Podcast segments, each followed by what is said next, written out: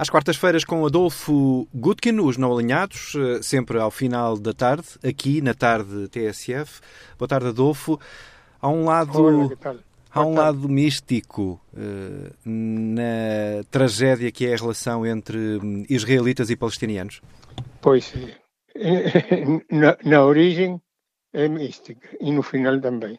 Há no mapa geográfico do Médio Oriente um minúsculo ponto que concentra a maior quantidade e variedade de religião e autoridades religiosas do mundo. Já perceberam? Estou a falar de Jerusalém, cidade mártir. Desde tempos remotos foi considerada a capital dos três monoteísmos abraâmicos, judeus, cristãos e islâmicos, cidade dos profetas, do sacrifício de Cristo.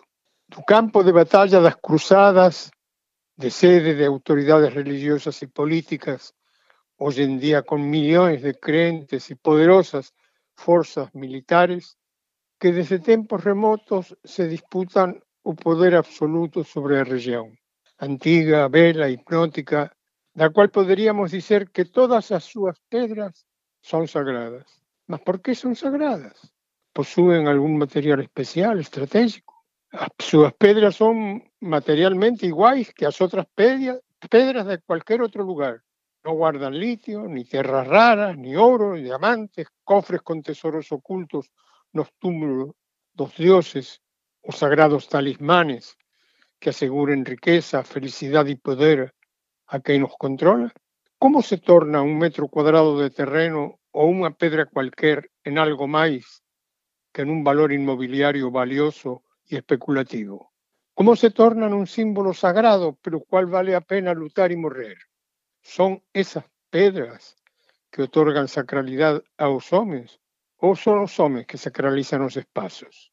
Sobre esta pedra en forma de dolmen, eu senteime junto a mi amada y por primera vez beijámonos y durante o beijo tivemos a epifanía de ver a Deus personalmente Deus que amamos apareció diante de nós para darnos a súa bendición.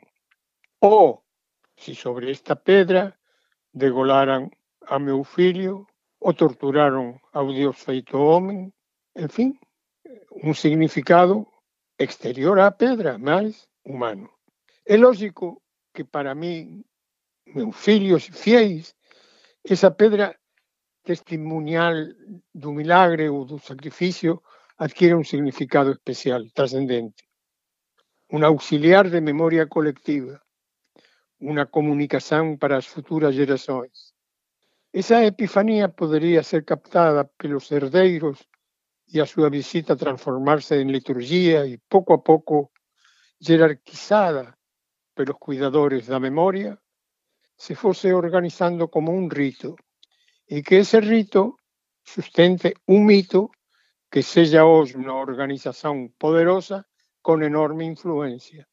Digo mito, y debería decir mitos, porque son varios, son monoteísmos, y a sus seitas y diferentes las sus prácticas ideológicas, políticas y militares.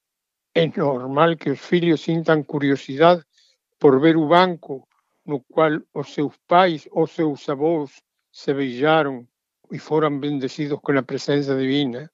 Mas, ¿dónde acontecen todas estas experiencias? ¿No ámbito físico y las pedras? ¿O no espacio interno, íntimo de cada individuo, en definitiva, no seu imaginario? De todos los espacios sagrados, o más importante é o noso espacio interior, individual, secreto e íntimo, espacio donde se libran las batallas entre un oso Deus y un oso diablo y acontecen las pulsiones que provocan acciones concretas la realidad concreta. ¿Y qué podemos concluir de esto?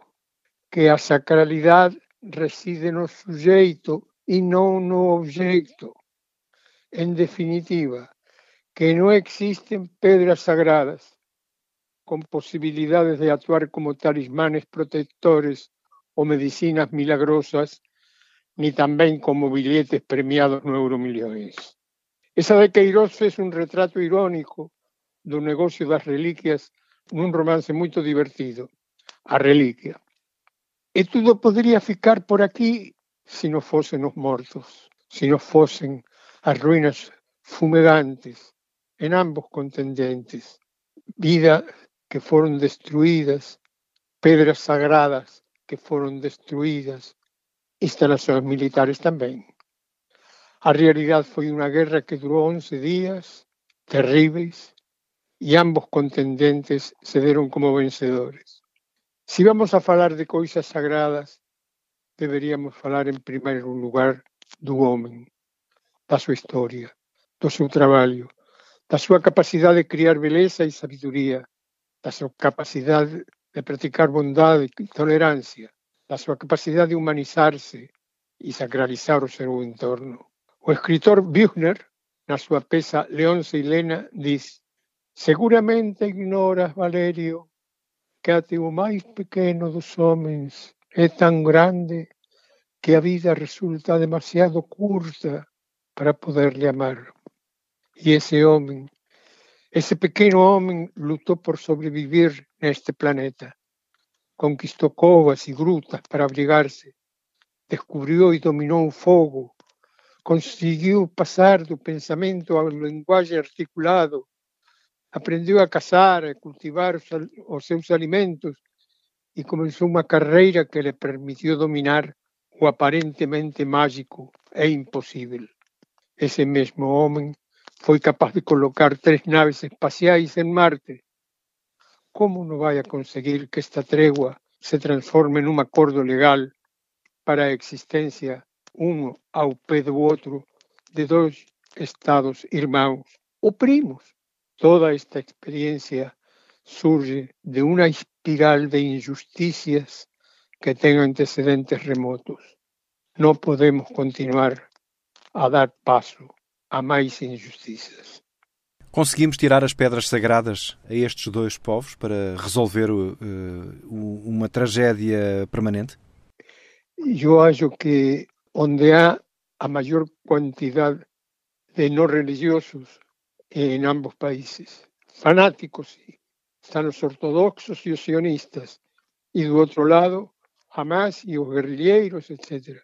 Mas a verdadeira fé, a verdadeira sacralização não tem nada a ver com a especulação territorial que nestes dias se, se puso de evidência. E o perigo que existe é a quantidade digamos, de, de, de movilización, de movilizadores y de movilización que son capaces estos conflictos. Van alastrando nuevos países, nuevos aliados, nuevos convenios y luego se pierde el control e temos outra guerra mundial. Adolfo Gutkin, às quartas-feiras, na tarde TSF, nos Não Alinhados, também em tsf.pt e nas plataformas de podcast.